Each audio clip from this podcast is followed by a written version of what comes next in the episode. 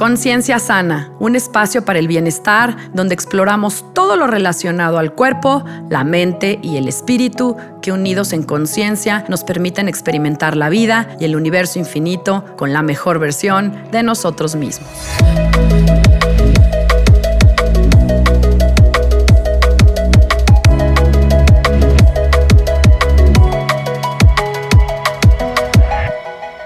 Hola, yo soy Sandra Romero, host del podcast Conciencia Sana, y te agradezco que estés conmigo en este espacio, aquí y ahora. Dios usará tu desorden para bien. Observamos un desorden perfecto. Dios ve una oportunidad perfecta para entrenar, probar y enseñar. Max Lucado.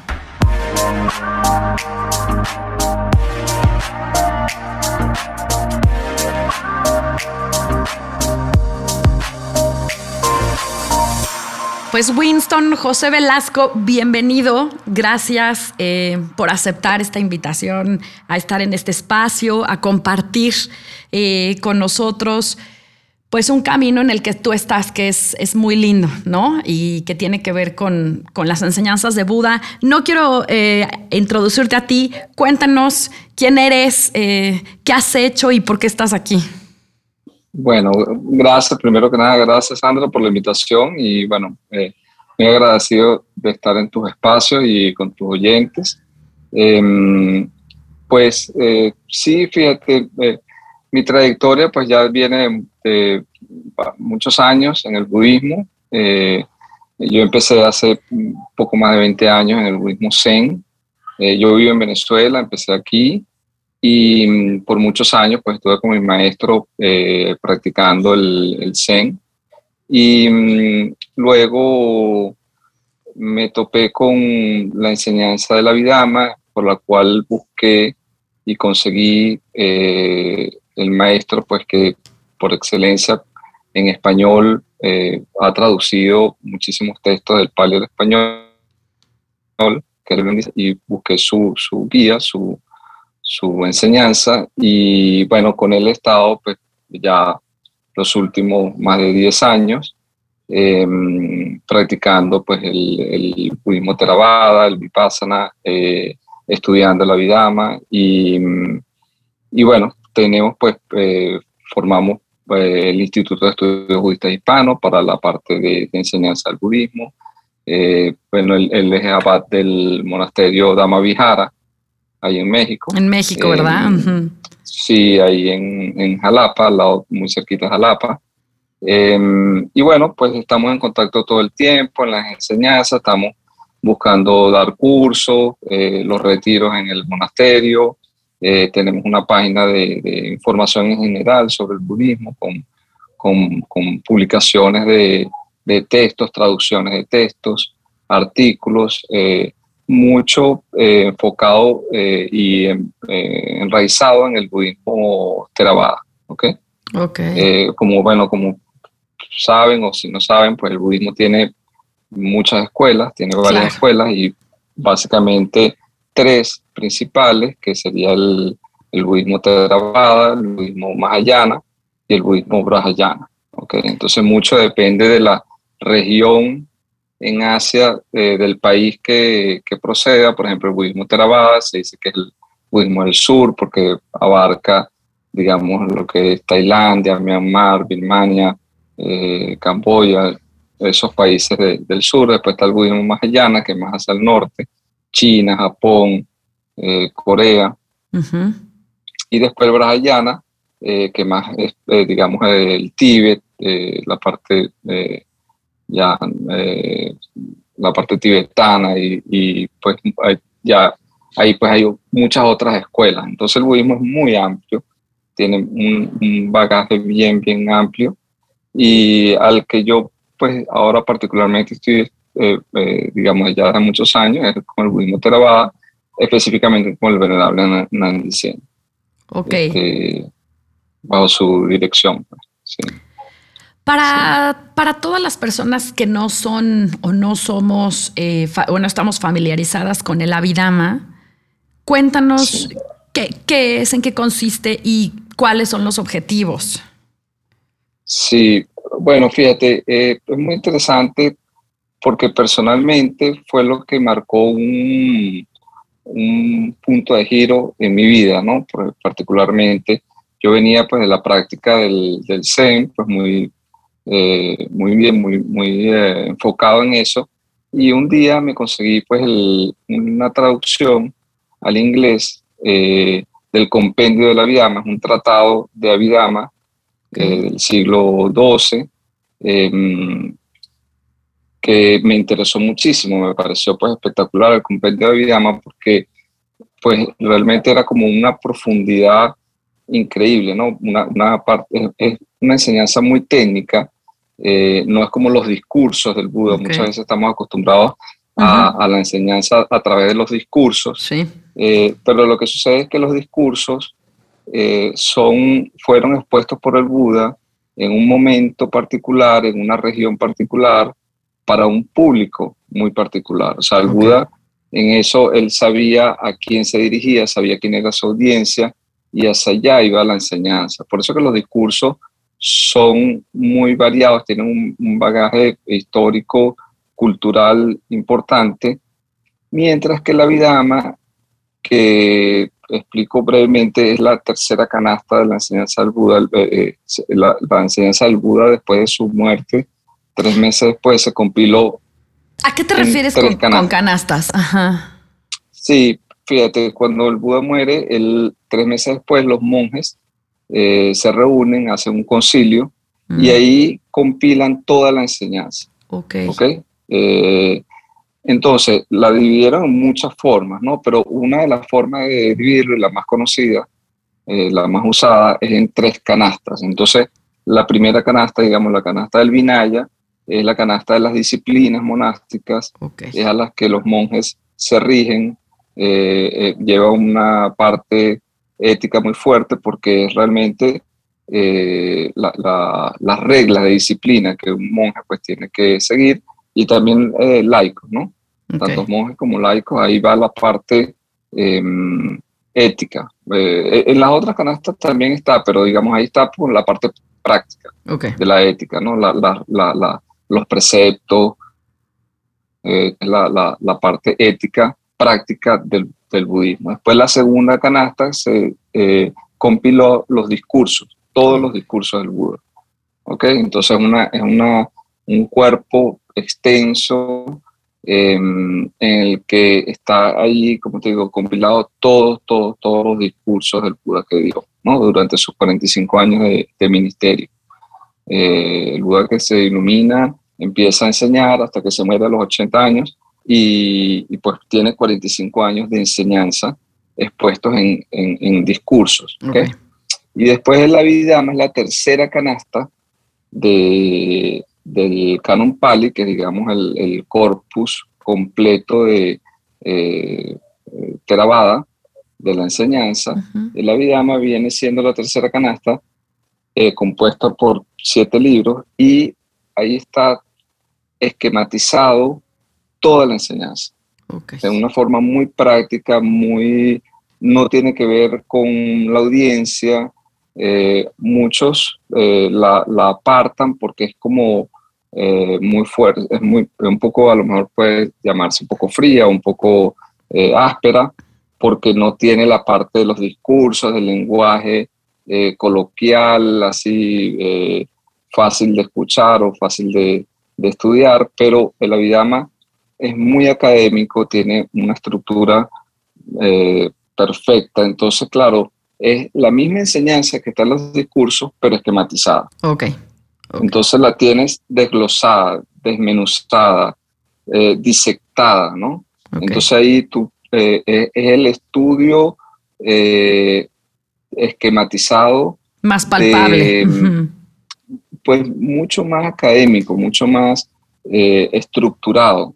Okay. Por ejemplo, eh, si nosotros coloquialmente hablamos de que sí, de que eh, la primera noble verdad es sufrimiento, la segunda noble verdad es la raíz del sufrimiento es el deseo, etcétera, ¿no? Entonces en el Abhidhamma vemos, bueno, qué significa sufrimiento, a qué se refiere, Em, específicamente que está compuesto eh, ese, esa existencia llamada sufrimiento. Entonces, claro, es como el estudio profundo de la interacción psicofísica que somos, que dice el Buda que somos, que descubre, el Buda descubre, porque el Buda es un descubridor, él no, no inventa nada, él descubre, digamos, los componentes reales de la realidad, los finales de la realidad. Entonces, claro, esos componentes los desglosa, los desmenuza y, y esquemáticamente se enseñan en el Abhidhamma. Okay. Entonces, cuando yo consigo ese libro eh, traducido al inglés por Viku Bodhi, eh, me pareció extraordinario y yo empecé a, como a traducirlo al español porque dije, bueno, esto es fabuloso, ¿no? Esto es algo que, que, que todos los practicantes del budismo, todos los que siguen la enseñanza del Buda deben conocer. Y, y, luego me consigo que ya está traducido del pali al español por el Nandicena. Entonces me fui a conocerlo y fui a, a, a, a, ver, pues eso me parecía a mí pues algo sumamente extraordinario. ¿Qué, ¿Qué, es lo que más te llamó la atención? ¿Qué es lo que tú podrías decir eh, que has aplicado más del, de la Vidama? Y te lo pregunto porque también antes de, de este podcast habíamos charlado eh, sobre este tema de la mente y la materia, ¿no? Y, y, y sí. cómo juegan, por ejemplo, en el camino de la meditación, ¿no? Que es algo que ya claro. se está empezando a practicar en todos lados, en todo el mundo, ¿no? Ya es muy fácil para claro. la gente entender esto de la meditación, pero luego cuesta mucho trabajo eh, aterrizarlo y decir, bueno, ¿qué es meditar? Es poner la mente en blanco. Entonces, cuéntanos un sí. poquito más ajá, sí. de cosas que, se, que pues, podamos... Pues, pues aplicar. Claro, cuando uno, cuando uno empieza a estudiar la Vidama, digamos, eh, en principio uno dice, wow, esto, esto, ¿cómo lo voy a aplicar? Esto, esto es demasiado vasto, ¿no? Claro. Demasiado amplio, pero, pero poco a poco uno, uno empieza a, avanzar, ¿no? A desglosar, y entonces puede empezar como a palpar y a discernir un poquito lo que, lo que ahí se dice, ¿no? Entonces, ¿qué pasa? Uno, por ejemplo, muchas escuelas enseñan meditación de, de distintas forma. Sí, ¿no? muchas eh, técnicas. Uh -huh. distintas, muchas técnicas, muchas prácticas, ¿no? Pero la enseñanza del Buda, digamos, es muy pragmática, o sea, es eh, sencillamente la enseñanza, eh, la existencia del sufrimiento y el Buda enseña cómo salir del sufrimiento. Punto. O sea, ahí no hay ya eh, más cosas, o sea, no hay que añadir más cualquier cosa que se salga de ahí, pues ya, ya no es la enseñanza del Buda, ¿no? Es, es la existencia del sufrimiento y cómo salir de él. Eh, ¿Qué pasa? Que para, para este esquema, este, esta enseñanza, pues digamos, tiene un marco eh, práctico. Entonces, tú puedes eh, comenzar por la parte ética, debes comenzar por la parte ética, empezar a, a, a entender por qué la ética, por qué eh, la conducta, la palabra, el pensamiento es importante, ¿ok? Eh, y básicamente uno dice, bueno, porque las acciones tienen resultados. Es algo que el budismo eh, machaca y, y, lo explica muy bien. Dice, bueno, toda la acción, toda eh, expresión verbal y todo pensamiento tiene una consecuencia, uh -huh, uh -huh. ¿ok? Buena o mala. Entonces, bueno, hay que ver bueno, eh, esa, esa, esa, enseñanza tan sencilla hay que ponerla en práctica en sí. Hay que meditar, eh, reflexionar, hay que día a día eh, eh, autoanalizarse, ver qué está haciendo uno día a día. Y, y, a partir de ahí, por ejemplo, de la parte ética, bueno, se va uno moviendo. Después viene la, la, el segundo escalón, digamos, en la enseñanza, que viene siendo la concentración entonces, ¿cómo practicar la concentración? Okay. Bueno, a través de la meditación. El desarrollo de la concentración importante, el desarrollo de la mente, porque a través del desarrollo de la mente es que tú vas a poder eh, realmente discernir, eh, descubrir ¿okay? y comprobar toda la enseñanza del Buda, porque en sí el budismo eh, es comprobable es algo que tú puedes poner en práctica, es algo que tú puedes realizar por ti mismo, ¿no? Porque tú puedes decir, tú puedes, tú puedes comenzar con, con fe o con confianza diciendo, bueno, eh, sí, la meditación es buena, uh -huh. pero hasta que tú no te sientas a meditar, claro. tú, no, tú no puedes comprobarlo. Claro. ¿Ok? Este, entonces la enseñanza del Buda tiene que ser eh, practicada, tiene que ser realizada por la persona. ¿Ok? Eh, yo me puedo sentar aquí y dar una charla magistral horas y horas, ¿ok? Pero hasta que tú no practiques y tú no lo veas por ti mismo, eso no, no te sirve a ti para nada, ¿ok? Entonces, el Abhidhamma lo que va haciendo es que te va disectando lo que el Buda descubrió. Entonces, el Buda descubre, bueno, eh, ¿qué somos? Bueno, somos una combinación de mente y materia. Entonces, bueno, ¿qué es la materia? Bueno, la materia está compuesta de esta y esta manera, la mente está compuesta de esta y esta otra manera, eh, está la conciencia, están los factores mentales, que son los componentes de la mente, cuántos componentes hay, eh, cuáles componentes son buenos, son malos, son, son eh, universales, digamos, este, por ejemplo, la atención, la atención plena que está tan de moda ahora, ¿no? Sí. Eh, la atención para es que es tan difícil. Porque vivimos en un mundo de tanta distracción, donde estamos todo el tiempo distraídos, ¿no? Haciendo una cosa o la otra, que eso es lo que yo observo, que a la gente, a las personas cada día nos cuesta más trabajo enfocarnos en el presente, en el aquí, en el ahora, en, la atención Correcto. profunda de, de estar aquí. Correcto. Correcto. Eh, es algo muy bueno que haya, se haya eh, destapado, digamos, se haya destapado esa olla a nivel mundial el, del tema de la, de la atención plena. ¿no? Lo que pasa es que el problema está un poco cuando se sale de contexto, porque eh, la atención plena, como la explicó el Buda en la meditación, está diseñada para un objetivo específico. O sea, es como, por ejemplo, que tú agarres un destornillador y quieras pintar un cuadro con un destornillador. O sea, el destornillador no está hecho para, para pintar, un cuadro, está hecho para, para eh, desafar un tornillo, por ejemplo. Eh, Entonces, o sea, usa una herramienta en donde no es. Entonces, el, por ejemplo, la atención plena, como está explicada, es un factor mental, es un componente de la mente, el cual hay que desarrollar está presente en, todo en todo momento, en toda conciencia, pero eh, normalmente no está desarrollado. La manera de desarrollarlo es a través de la meditación. Okay. Entonces tú eh, sigues las instrucciones de meditación, bueno, te colocan una postura determinada eh, y, ya se empieza a explicar, digamos, a dónde vas a poner la atención, cómo vas a observar, qué esperar más o menos cuando empiezas esa observación. Em, y hay que pues desglosar eso muy bien y, y, practicar, y practicar, y practicar. A medida que vas practicando, esa atención se va desarrollando. Entonces tú vas siendo cada vez eh, más capaz de observar tu propia mente. Claro, es como un músculo, que, observando, que se va ejercitando.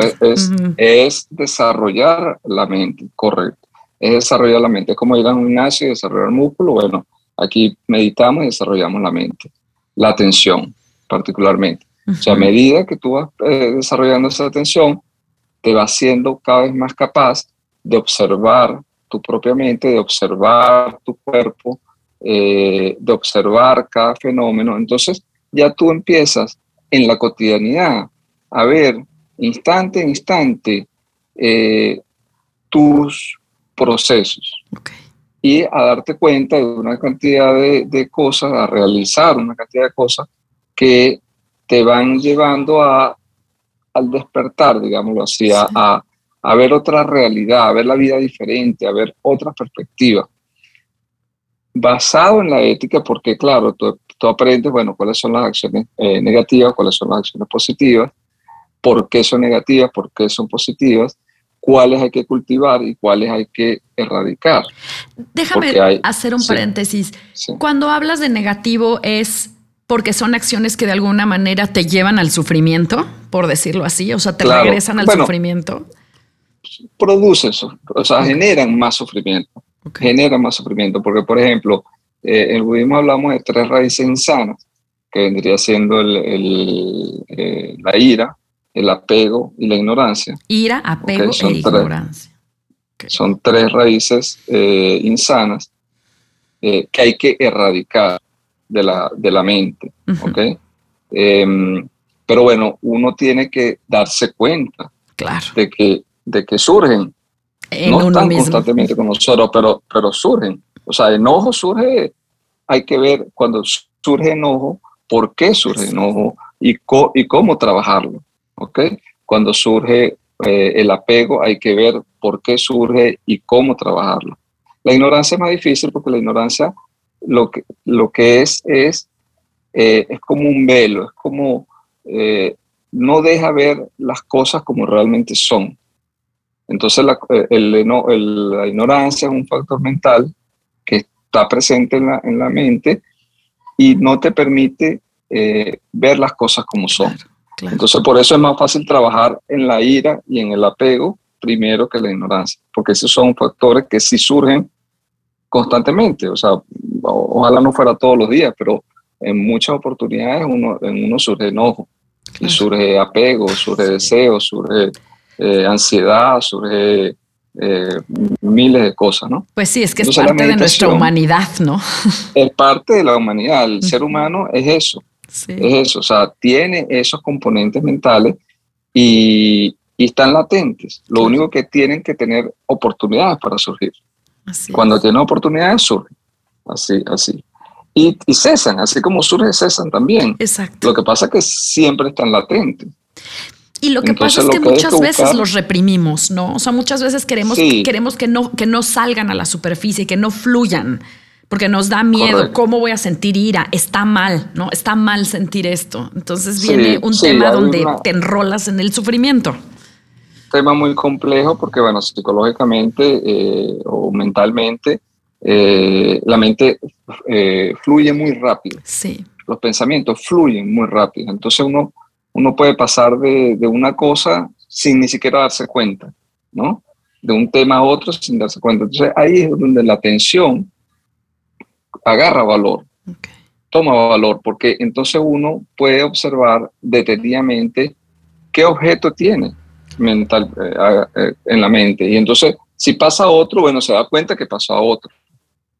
Y entonces, así, de esa forma, puede controlar mucho más, eh, pues, la parte ética, de, digamos, eliminar lo que, lo que no se debe tener y cultivar lo que debe tener, porque entonces por el otro lado, así como están estas, estas raíces insanas, pues también está la generosidad, la compasión, ¿okay? el deseo, el, la alegría altruista, que el amor. Eh, eh, bueno, el, el, amor benevolente, digamos, el, el amor eh, incondicional hacia, todos los seres, incondicional, exactamente, que son factores mentales que hay que desarrollar. Exacto. hay que saber cómo desarrollarlo. Eh, hay que saber eh, el método para desarrollarlo, que en eso el Buda fue pues eh, muy espléndido en su, en, su, enseñanza, este, en su descubrimiento, y, así lo enseñó. Y en dejar una em, metodología, ¿no? También, porque finalmente es. En dejar una metodología. ahí está, ¿no? Paso uno, paso dos, paso tres. Esto es un camino Tal cual. Yo que practico yoga, no sé, ahorita que lo estoy pensando, digo, bueno, sí, ¿no? En el caso de la Ashtanga, que es la, que yo practico, pues Patavi Joyce dejó una metodología de decir, bueno, para llegar aquí tienes que, ¿no? Estos, estos son los pasos, ahí está el libro, ahí está, no hay pierde, ¿no? Exactamente. claro que tienes que tener un maestro, siempre que te acompañe. Tienes que tener un maestro, tienes que tener un maestro, porque eh, la enseñanza está ahí, el canon pali está ahí. Exacto. Eh, que, la tradición Theravada pues se, ha encargado de preservar esa enseñanza tal cual como el Buda la dejó. Em, es el único canon cerrado que existe eh, en, todo el budismo y, la enseñanza está ahí. Pero bueno, uno puede agarrar un discurso y, no entender nada. Claro. Por eso yo creo que ahí es donde está la importancia del maestro, ¿no? Entonces ahí necesitas un maestro y en la vida más fundamental, porque entonces eh, estamos hablando de que el lenguaje que se usa en el discurso es un lenguaje convencional, es un lenguaje como el que estamos usando ahora para comunicarnos, para entendernos, que es fundamental. Pero hay un lenguaje de realidades últimas, eh, un lenguaje eh, ya, digamos, sutil. Más, más sutil, más refiriéndose a, elementos eh, de la realidad última como tal, que en el Abhidhamma está muy bien explícito. Entonces tú con eso, tú puedes eh, estudiar los discursos ya de una manera mucho más profunda y mucho más eh, palpable, más, más, más pues ahí pues cuando realmente puedes, puedes percibir exactamente lo que el Buda quiso decir. Claro, y cómo, este cómo se refleja en tu propia vida, ¿no? Plasmarlo en tu vida. Claro, porque, porque eh, eres tú el que estás eh, en el laboratorio. Claro, creando tu, tu, propia realidad. Tú estás en una autoobservación todo el tiempo. Claro. Pero una autoobservación de qué? O sea, hay que saber de qué estás observando, ¿no? estás observando la mente, estás observando las sensaciones, estás observando tus movimientos, tus pensamientos. Tú estás en, un laboratorio constantemente. Sí, sí, tu vida es, tu vida es un laboratorio. Sí. Es experimentar. Eh, exactamente, sí. Entonces, bueno, eh, esa es la parte práctica, que uno cuando, cuando, cuando estudia, digamos, la vida no lo ve tan claro porque ve como un, un panorama tan, tan, tan lejano o tan, tan denso que, que no ve la parte práctica. Pero a medida que avanza y a medida que, mm, eh, que uno empieza a, a, desglosar, y, y, a la vez de la práctica, porque no, no es solamente el estudio, es el estudio con la práctica. Claro. Entonces, a través de la práctica y el conocimiento que ya traes, eh, de este estudio o que vas avanzando en el estudio, entonces empiezas a realizar realmente en tu cotidianidad lo que el Buda quiso eh, enseñar. Y realmente a la final, el objetivo final es eh, la erradicación del sufrimiento. Del sufrimiento. ¿Cómo describe el Buda? Digo, yo sé que es un tema muy amplio, pero digamos en corto, ¿Qué es el sufrimiento? Sí, exacto. Bueno, esa es la primera noble verdad y se dice que, que la existencia es sufrimiento. Entonces, ahí tenemos que decir, bueno, o sea, solo por existir. ¿Qué somos? ¿Qué, somos? Ya solo sufrimos. Por existir. Solo por existir, porque, eh, digamos, eh, hay que, hay que decir, bueno, ¿qué somos? No? ¿Qué, qué, ¿Qué es lo que dice el Buda que somos? Bueno, somos un compuesto psicofísico, ¿ok? Mente y materia, ¿ok? Pero es, ese, es este fenómeno psicofísico que ocurre instante a instante, está en un surgir y cesar todo el tiempo, tanto la mente como la materia. Entonces se dice que la mente es una eh, continuidad de momentos en que la conciencia surge y cesa. ¿okay? Igual que la materia. La materia surge y cesa constantemente. Pues sí, todo en el universo es un flujo, ¿no? Como las olas del mar van y vienen. Van y vienen. Van y vienen, todo surge y cesa. O sea, en un momento tienes ira, en otro momento ya no la tienes. ¿Ok? Eh, en un momento eres feliz, en otro momento ya no lo es. ¿Ok? Entonces, todo es, tiene, se dice que tiene tres características, que tiene la característica de impermanencia, de insatisfactoriedad y de impersonalidad sea, quiere decir que impermanencia porque surge y cesa, todo, todo fenómeno eh, psicofísico. Insatisfactorio porque nada que no sea permanente puede dar felicidad.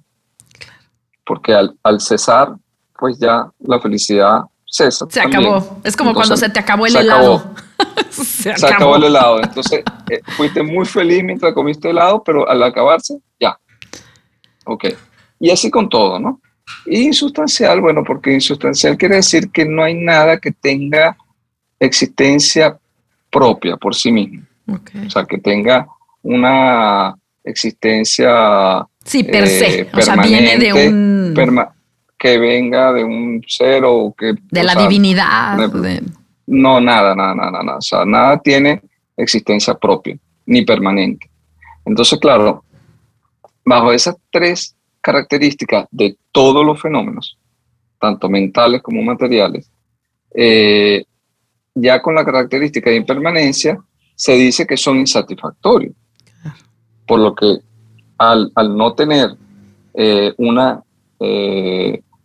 la felicidad, al no tener una causa permanente, pues sencillamente es insatisfactorio. Entonces uno puede ser, uno puede ser feliz, pues muy bien, claro que sí, muy válido, pero es, es momentáneo. Claro, no, fue, no puede ser feliz permanentemente. exactamente, y uno puede ser infeliz, pero tampoco permanentemente, o sea, tanto para uno para el otro. ¿okay? Pero esa, esa eh, flujo psicomaterial, psico, psicofísico, eh, surgiendo y cesando por su condición de impermanencia, ya es insatisfactorio. Okay. Entonces, es sufrimiento.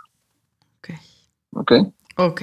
Ahora, después, bueno, después avanza la segunda noble verdad, tercera noble verdad y cuarta noble verdad, ¿no?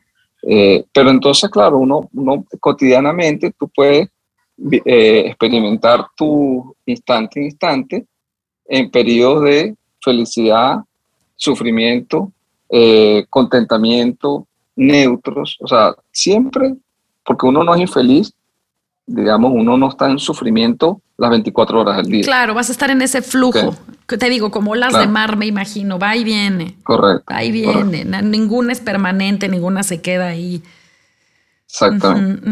Pero por su misma condición de impermanencia, entonces eh, es insatisfactorio. Entonces, ¿qué es, lo que, ¿qué es lo que busca uno? Bueno, uno a través de la observación, uno busca observar esa impermanencia. Claro. O sea, lo que este camino te lleva es, por lo que estoy entendiendo y, sintiendo, es que te lleva a la autoobservación completamente de ti, que eso finalmente genera una conciencia, por decirlo así, ¿no? una conciencia de, del quién soy, ¿no? Del yo soy. Correcto. Eh, y así soy.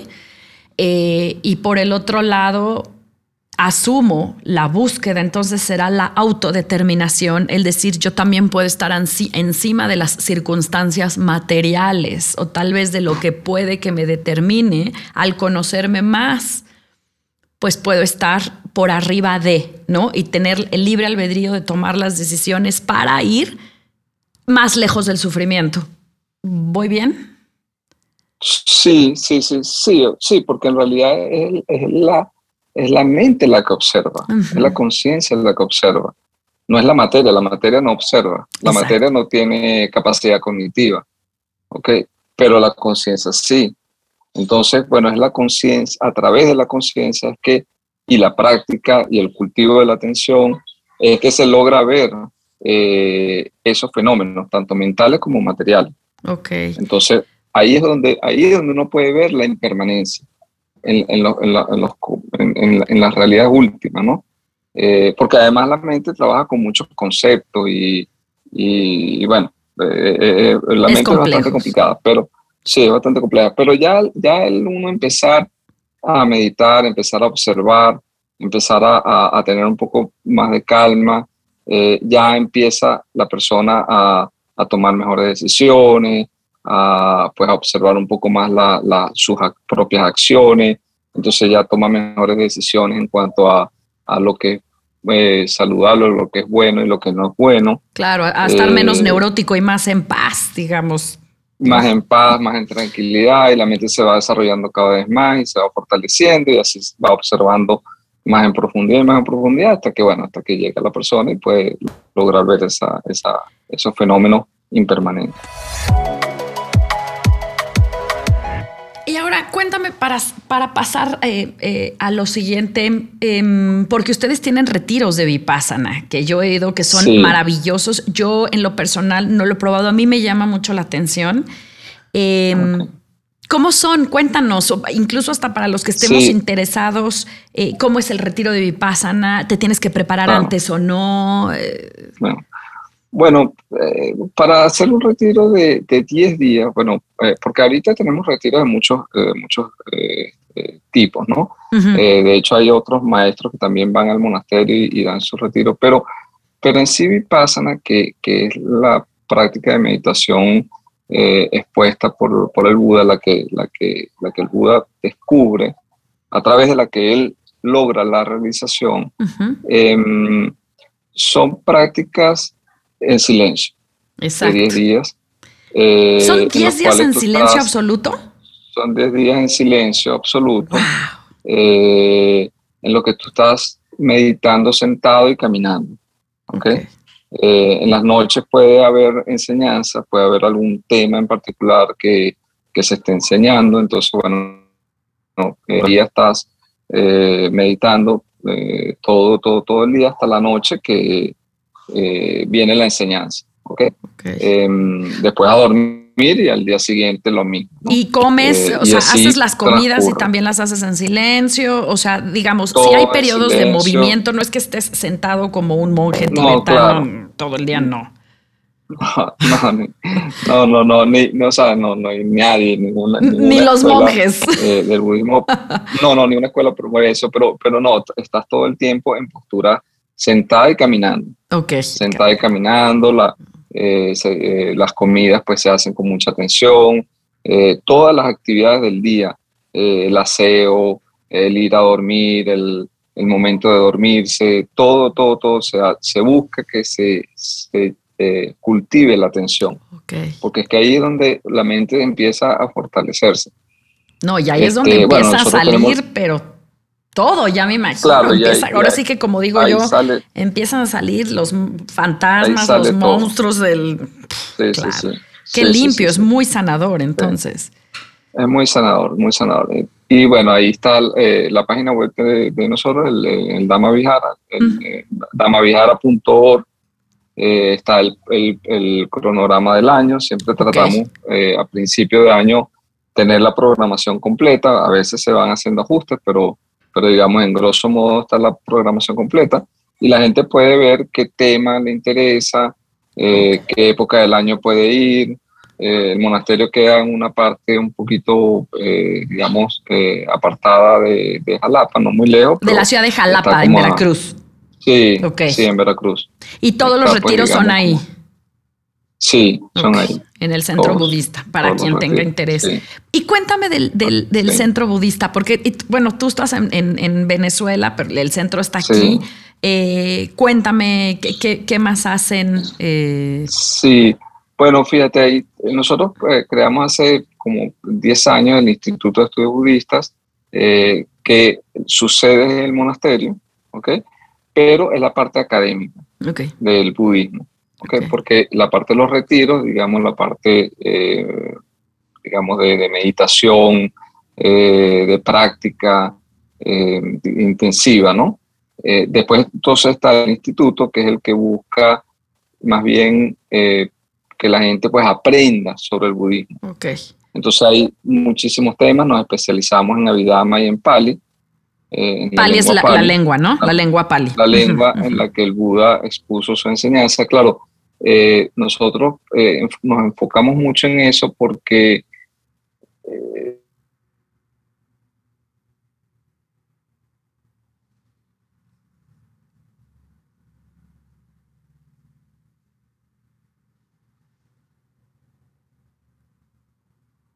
Winston, ¿me escuchas?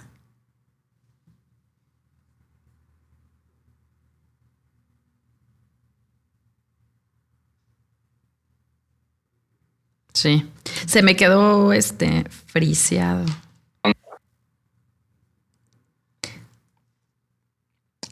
Déjame pausar. Recording stopped.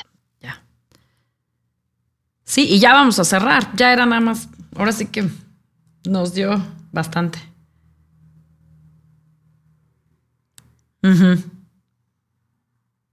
Bueno, pero no vamos a tener que hacer tantas ediciones.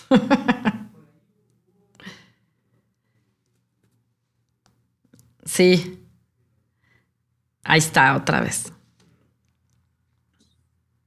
¿Ya estás ahí? ¿Sí? Se me fue, se fue el internet. No te preocupes. No te preocupes. Ahorita, este, bueno, resumimos y. Recording in progress. Me estabas platicando de, del centro budista, ¿no? Y de, que tiene la parte de la lengua pali, que entiendo que es para varios digamos, formación de discípulos o de maestros, no alguien que ya va a formarse.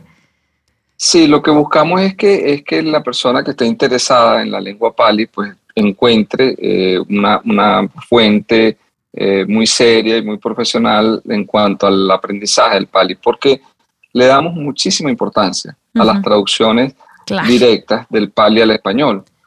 eh, estamos muy en contra de las traducciones indirectas.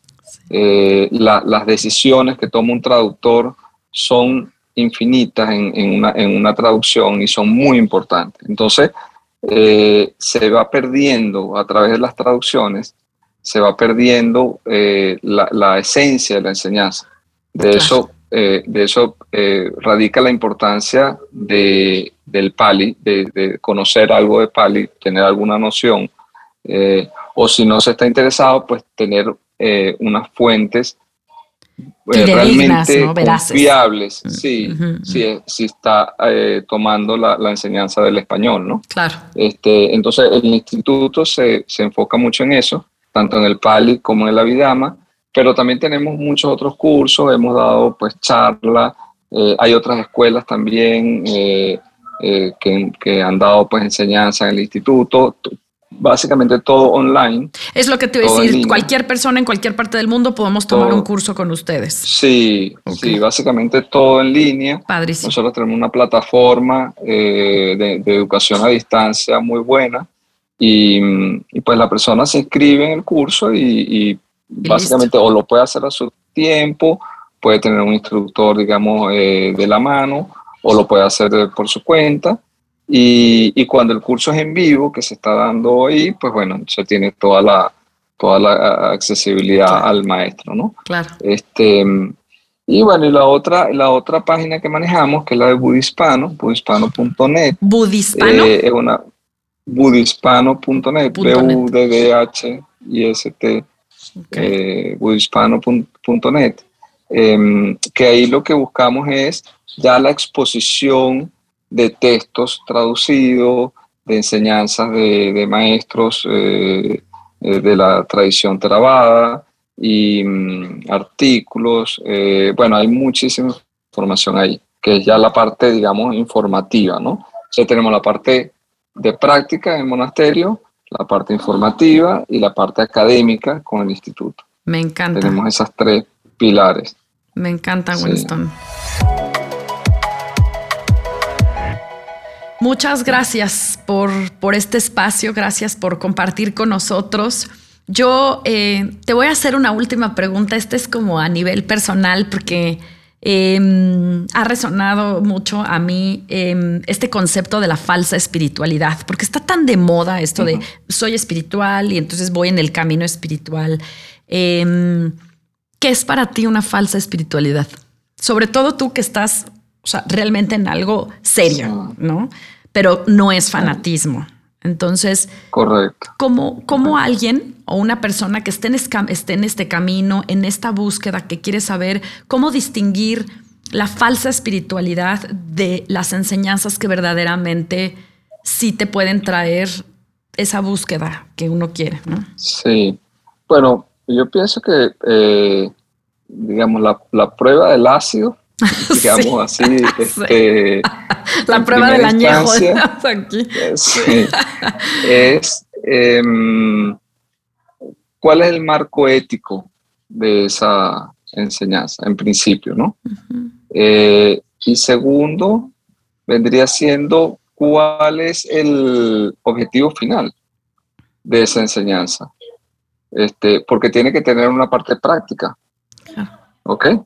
Eh, tiene que tener un marco muy fuerte, ético, una base ética muy fuerte, y tiene que tener una finalidad palpable y, tangible y percibible eh, a través de uno mismo, a través de la práctica. Si no, pues esa enseñanza, pues no, digamos, no, no, no, no, no tendría mucho sentido. Y, ahorita recordando lo, lo, que tú nos compartiste en este episodio, siento yo también que la falsa espiritualidad es la que te lleva justo a lo negativo. O sea, si sientes que tienes más apegos, más sufrimiento, más ira, más pues entonces estás yendo a una falsa espiritualidad. Si necesito eh, de, de, gurú, o sea, sin el gurú yo no vivo, si tengo que depender de, ¿no? Porque eso es apegarme. Sí, sí, sí, sí. Pues estoy, ahora sí, que gracias a lo que nos compartiste hoy, yo me llevo eso, ¿no? O sea, entonces eso es una falsa espiritualidad. Eso no me va a sacar del hoyo en el que estoy, ¿no? no, precisamente lo que queremos es salir de ese hoyo. Exacto. y salir uno mismo, no hay salvadores. Es que eso también, no, la gente cree que... No. a ver, veámoslo. Hay gente que cree que viene el Mesías, que va a venir el Salvador, que me van a sacar de aquí y, mágicamente me van a quitar el sufrimiento. Entonces, para mí sí es como importante que seamos conscientes de que solo tú, a ti, te salvas, por decirlo así. Exactamente, exactamente. Exactamente. En este caso particular, bueno, el Buda es un guía, es alguien que pues muestra el camino, lo está mostrando, eh, está diciendo por dónde debe uno transitar, pero es uno el que tiene que transitar, no es nadie más lo puede hacer por uno. Sí, uno tiene que hacer el trabajo, sentarse a meditar, sentarse en el silencio, hacer la conciencia. Reflexionar, estudiar. Exactamente. Así es. Exactamente. Y es un camino de vida, o sea, un camino eh, que es toda la vida.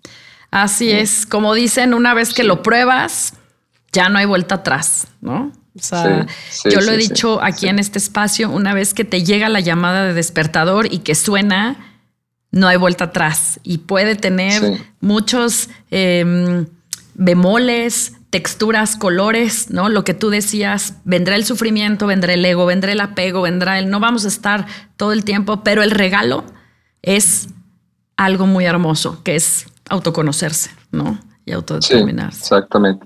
Y lidiar con todas esas cosas y, de alguna forma, pues, salir de ella. sí. sí. sí. Gracias, Winston José. Muchas gracias por, por, compartir en este espacio. Espero que mm, tengamos después la oportunidad. Creo que hay muchos temas que a mí me encantaría explorar contigo. Así que si tú me das la oportunidad, eh, por ejemplo, hablar del apego, ¿no? Por ejemplo, hablar de la ira, claro, Este, y, realmente, pues, eh, hablarlo ampliamente, me encantaría. Claro que sí. Claro que sí, claro que sí. Estoy a la disposición, Sandra, y bueno, con muchísimo gusto. Muchas gracias por tu espacio y, tu tiempo y bueno, que, quedamos en contacto. Así, que así sea. Gracias. Que estés muy bien a ti. Si te gusta este episodio, te pido que lo compartas. Yo soy Sandra Romero y profundamente agradezco que te hayas tomado el tiempo para escucharme y acompañarme en un capítulo más de Conciencia Sana.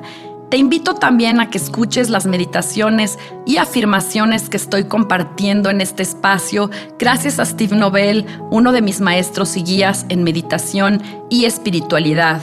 Todos mis contenidos, incluyendo mis escritos, están ya en mi página web www.sandraromerofc.com y puedes seguirme en Instagram y Facebook como arroba Sandra Romero FC o a mi correo sandraromerofc arroba gmail.com.